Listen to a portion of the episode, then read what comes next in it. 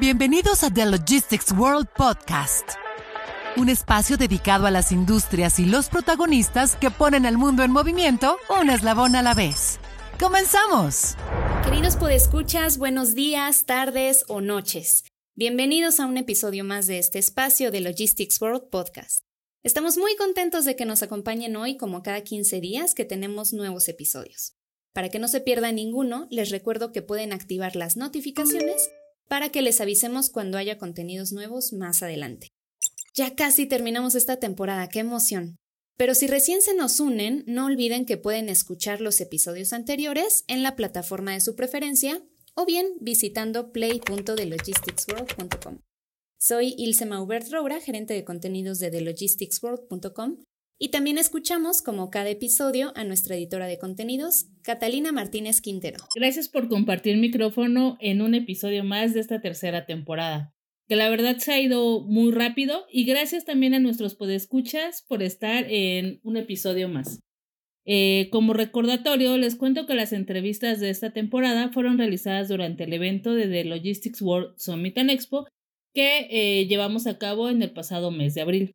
Hoy estamos muy contentas eh, de presentar una voz femenina y en este episodio tenemos a Pilar Sewane, que es gerente de canales México de Zebra. Y fíjense que ella ha estado en la empresa por 13 años y eso significa que tiene una gran experiencia tanto del sector como de la, de la misma organización, ¿no? Eh, como parte de sus responsabilidades, pues contribuye a la definición de soluciones estratégicas de negocio y ejecución a través de planes para lograr el crecimiento en la empresa. Ilse, por favor, cuéntanos de qué conversó con nuestra reportera Amy Ravelo en la cabina de podcast. Claro que sí, Cata, muchas gracias. En esta charla, ellas hablaron sobre el talento humano y cómo la implementación de la tecnología puede ayudar a que se mejoren las condiciones de trabajo de los trabajadores, bueno, de los colaboradores.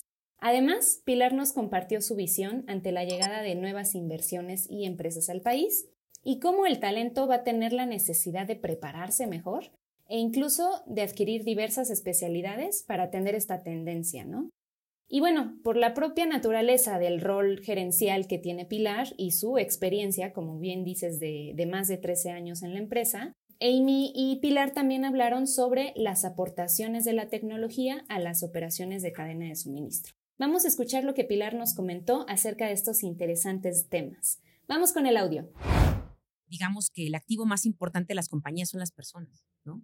Y esas son las que sin duda a través de la tecnología podemos cuidar, podamos fortalecer y podamos darle en este caso, en este caso un retorno de tiempo, eh, una calidad en el tiempo que le estamos dando. Entonces, cuando tú fortaleces a, a, todos los empleados dentro de tu compañía a través de la tecnología, sucede claramente que puedes tener gente mucho más feliz y comprometida porque al final haciendo lo que hace se siente cómodo, ¿no? A través de las herramientas que tú le das, ¿no? Entonces, al tener menos herramientas y tener procesos mucho más lentos y menos automatizados, un proceso no identificado, sucede que generas estrés dentro de la compañía en los empleados. En todo lo contrario, si utilizas la tecnología a su favor, permite claramente un empleado que pueda saber claramente en cada momento lo que tiene que hacer, pero también le estás regresando tiempo de calidad directamente para tu empresa y para el empleado. Entonces, hoy eh, la tecnología puede dotar directamente a, todos los empleados de las compañías para poder ser más eficientes, pero también para tener una experiencia dentro de, su, propia compañía distinta. Y en cuestión de talento humano, ¿cómo ves el panorama en México? ¿Existe el número suficiente para las necesidades de, la industria y de todo lo que tiene que ver con, con, las cadenas de suministro por una parte y si también están lo suficientemente preparados. Se ha dicho que hay un retraso justo en, pues en el talento humano, ¿no? Estamos atrasados en tiempo, eh, tenemos que ir más rápido, tiene que haber un cambio también en cuestiones educativas para que sean cuestiones más técnicas. entonces, no sé, eh, ¿qué, me puedas eh, decir sobre esto? Uy, pues es un tema todavía mucho más, eh, más antiguo, ¿no? Eh, nosotros en los años 70, en ese momento se evaluaba cuál era el tiempo que teníamos de retraso tecnológico versus países vía de desarrollo y países de primer mundo. Eso es algo que no ha cambiado. Eh, finalmente, el rezago tecnológico sigue existiendo, ¿no? hoy en día, pues obviamente la ubicación de México la vuelve privilegiada en todos los sentidos Eh, somos vecinos de dos potencias importantes, ¿no? Eh, somos el, la línea directamente o el paso hacia Latinoamérica. Eh, tenemos industrias importantes, tenemos verticales importantes donde tenemos una participación importante. Gracias a la pandemia, obviamente México se volvió un país importante para invertir, un país visualizando que tiene la mano de obra calificada, que tiene la estructura y que puede ser una compañía para que muchas otras compañías que maquilaban en otros países vengan a México por la ubicación, por el talento, ¿no? Eh, hay una brecha importante, pero esa brecha respecto a la educación, me parece claramente que a medida que lleguen más compañías, existirían otro tipo de escuelas que estén diseñadas para poder habilitar a esas personas que dan ese servicio, ofrecen ese servicio a esas compañías, ¿no? Eh, digamos que será algo que sucederá a la par. Sin duda, en otras eh, en otros países eh, están estudiando o, emergen otro tipo de carreras porque el mundo ha cambiado. México también hoy en el sector educativo está generando otro tipo de propuestas hacia los estudiantes, ¿no? Pero en realidad en un futuro se visualiza que tal vez el estudiante no tenga que estudiar una carrera, sino tenga que tener varias especialidades para estar listo para entrar en un entorno laboral, ¿no? Entonces, el cambio ha sido eh, de manera global paulatinamente, obviamente, eso va eh, permeando a todos los países. Y cuando hablamos de México y las compañías que están invirtiendo en México y la transformación que está sucediendo, me parece que ese rezago va a ser menor. Eh, pero siempre, como mencionado, pues cualquier cambio en tu vida, eh, cualquier triunfo, cualquier cosa que decidas estudiar, si realmente tomas la pasión y el compromiso y entiendes claramente que siempre tienes que estar listo para cualquier oportunidad, significaría claramente que buscarás los medios para poder estar listo eh, y, poder ser competitivo, ¿no? Oye, y en esta cuestión de que eh, México ahorita pues tiene oportunidades por el tema del nearshoring, ¿no? Que eh, están volteando justo al país para incluirlo, ¿no? Y para ser un jugador estratégico al respecto. Eh, ¿Tú qué crees que esté faltando en el país en cuanto a tecnología y en esta cuestión de, del talento humano, ¿no? ¿Qué, ¿Qué, debemos fortalecer? ¿Qué es lo que haría falta? Hay un dato súper curioso. Yo hace poco tiempo di una entrevista acerca del New Shoring y cómo era en este caso un país intermedio, ¿no? Entre la frontera de Estados Unidos y, y México, ¿no? Y cómo era un ende independiente con una capacidad importante de producción, ¿no? Pero que finalmente eh, pues seguía creciendo. Y después encontré otro dato, que el New Shoring se está creciendo más en Monterrey que a nivel frontera, ¿no? ¿Qué significa? Que todavía tenemos una oportunidad mucho más grande de crecimiento, de posibilidades, entendiendo que esas compañías vienen ya con líneas ensambladas de tecnología, ¿no? Entonces, cuando tú me indicas, ¿estamos listos? Pues me parece que tenemos el territorio, me parece que tenemos a la mano de obra calificada para ese sector y me parece claramente que en el día a día vamos a tener que tener eh, pues una inversión acelerada distinta para poder estar a la altura de las necesidades de ese tipo de compañías que traen líneas de producciones armadas, que están listas para llegar y para montarse, pero que tienen que encontrar claramente que en su alrededor todo lo que se brinde para que esta compañía pueda estar tenga las condiciones necesarias. Y ahí está la mano de obra calificada. Como les adelantamos, además de platicar sobre talento, Aprovechamos la presencia de Pilar en nuestra cabina de podcast para charlar sobre una de sus áreas de expertise. Comenzamos por hablar con ella sobre una tendencia que, aunque desde hace varios años está irrumpiendo en la industria, sigue dando de qué hablar hasta nuestros días, pues está en constante evolución.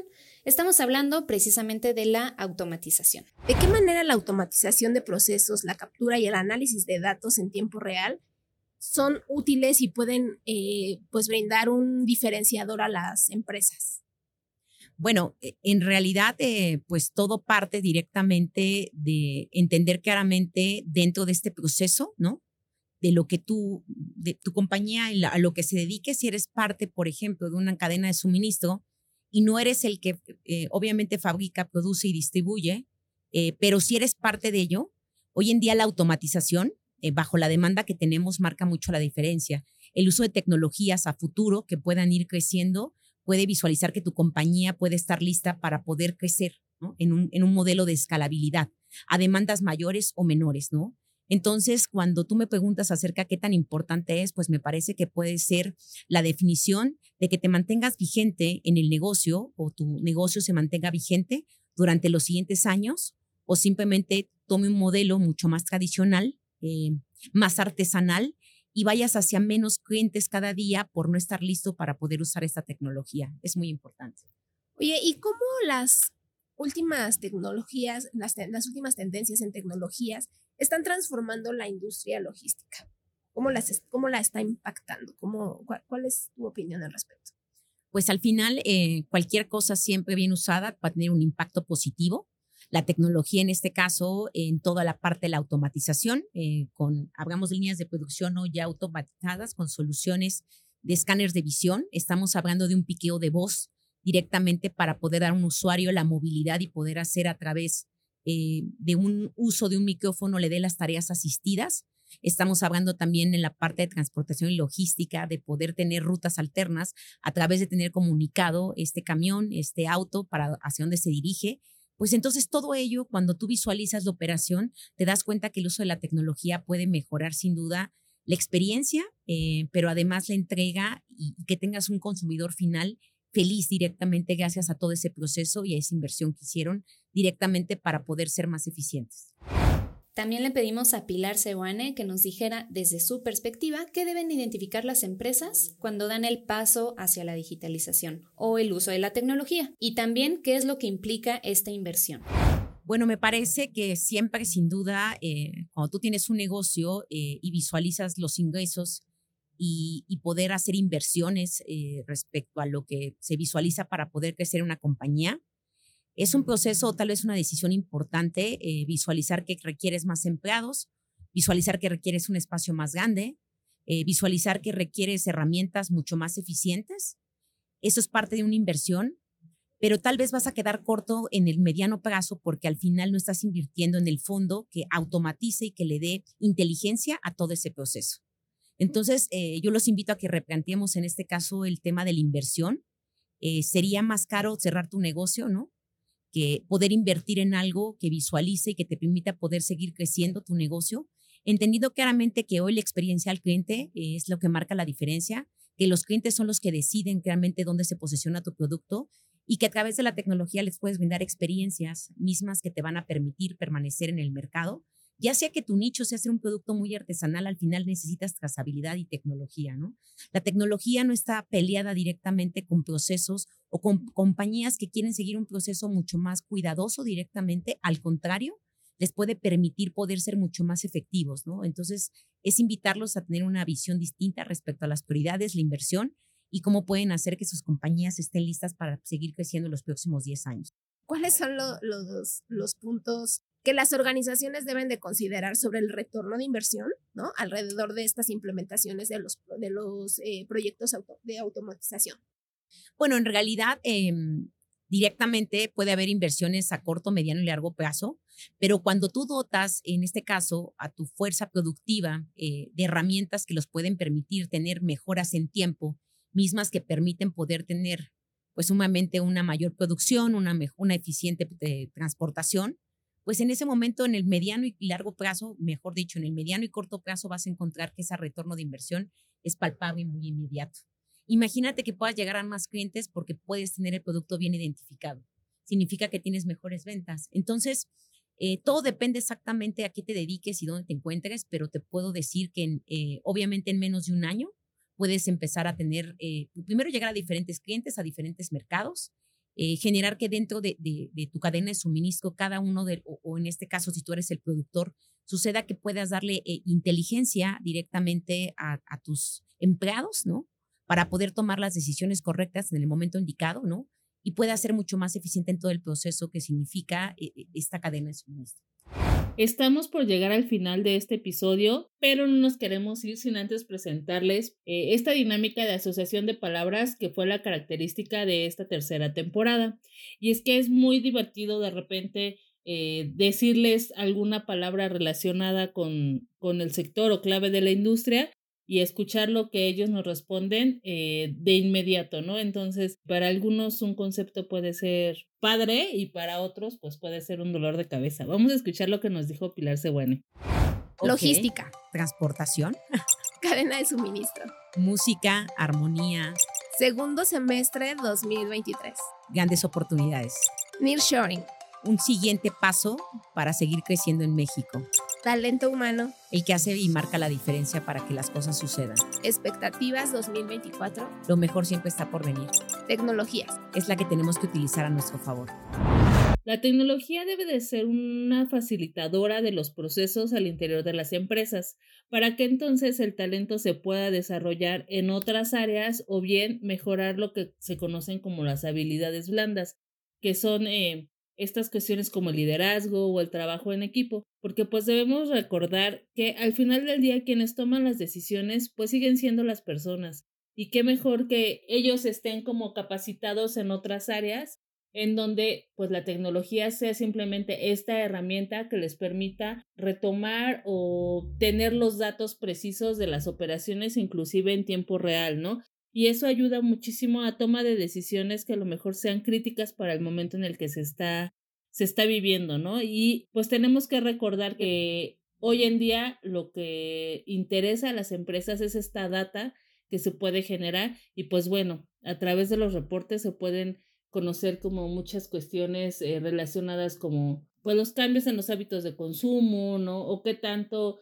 eh, se requiere invertir en otras áreas, cómo está el inventario, que todo esté sincronizado. Entonces, eh, creo que en ese sentido, un talento humano bien preparado y la tecnología adecuada, pues pueden dar como resultados muy positivos para las empresas. Coincido totalmente, Cata, porque, y, y también como lo decía Pilar, ¿no? Al momento de invertir en una innovación, uno de los criterios a evaluar, si no es que el más importante tal vez, es que qué valor le suma a los empleados, ¿no? Y entonces ponerlos a ellos al centro para que sean mejores en lo que hacen, sean más exitosos y entonces, eh, en consecuencia, pues también sean más felices haciendo su trabajo, ¿no? Ojo, no que los sustituya la tecnología, sino que los empodere y les dé, como, como bien mencionas, ¿no? Estas herramientas para que sean más productivos.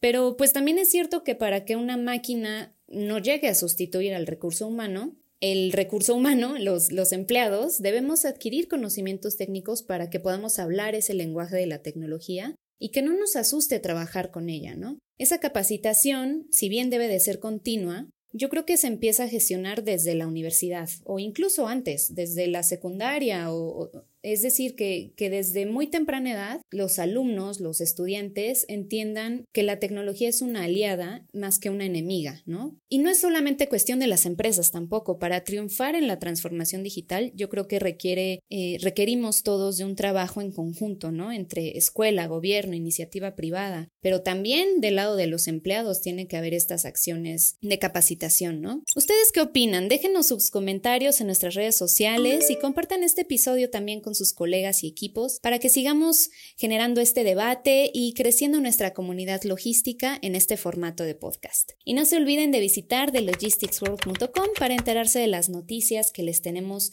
de la industria, así como contenidos exclusivos que preparamos para ustedes para que puedan mejorar su operación de cadena de suministro, de gestión de talento logístico, claro, sus procesos y, por supuesto, la inversión en tecnología.